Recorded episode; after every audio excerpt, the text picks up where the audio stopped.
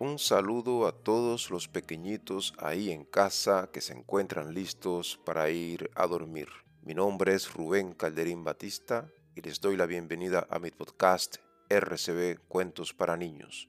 Espero que ya estén en pijama y que hayan cepillado los dientes porque es hora de empezar. Ricitos de Oro. Era una vez una niña a la que todos conocían como Ricitos de Oro. A la pequeña le encantaba pasear y recoger flores en el campo. Una mañana, Ricitos de Oro se alejó algo más de lo normal y acabó perdida en el bosque. De pronto, vio una preciosa casita a lo lejos y decidió acercarse para pedir ayuda. Pero cuando llegó no encontró a nadie. Sin embargo, la pequeña, que era bastante curiosa, decidió entrar en la casa, aunque nadie le había dado permiso. Dentro todo era muy acogedor. Había flores y unas preciosas cortinas de encaje. Olía a sopa recién hecha. Y de hecho, había tres platos llenos que parecía que estaban esperando a ser comidos.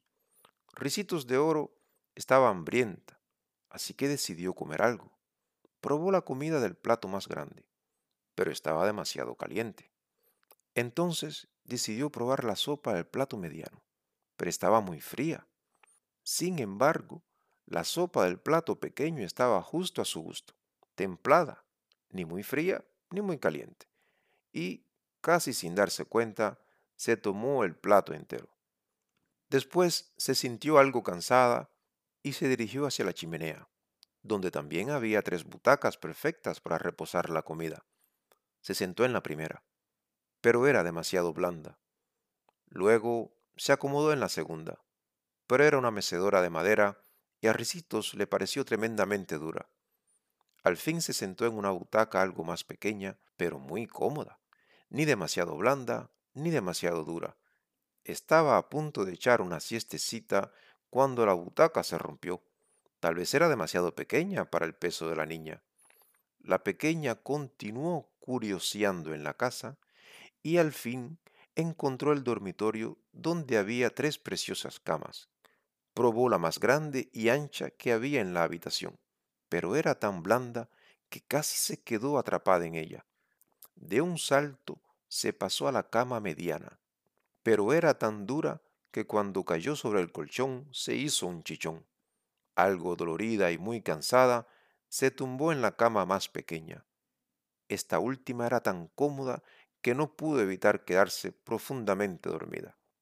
Los dueños de la casa una familia de osos regresaron de su paseo diario. Papá oso, mamá osa y el pequeño osito entraron en su casa y notaron algo extraño. Alguien ha probado mi sopa, dijo papá oso. ¿Y la mía? indicó mamá osa. Pues alguien se ha comido todo mi plato de sopa y no me ha dejado nada, se lamentó el pequeño oso. La familia estaba bastante confusa y se acercó a la chimenea para intentar averiguar qué estaba pasando. Entonces, Papa Oso se dio cuenta de que su butaca había sido usada. Mamá Osa también observó que su mecedora no estaba en su lugar de siempre. De pronto el pequeño osito comenzó a llorar.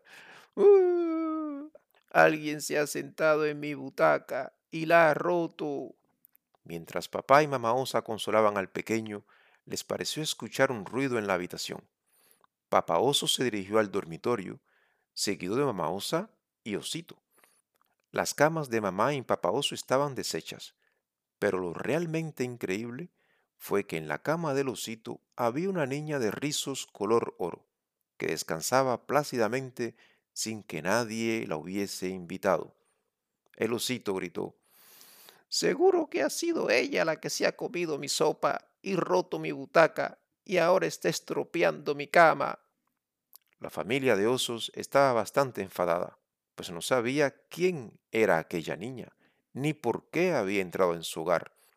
Con tanto alboroto, Ricitos de Oro se despertó y se encontró con los tres osos que la miraban fijamente.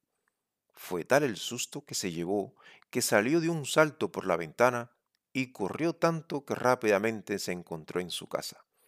Cuando Ricitos le contó a su madre lo sucedido, Esta le dijo, Siento mucho el susto que te has llevado, pequeña.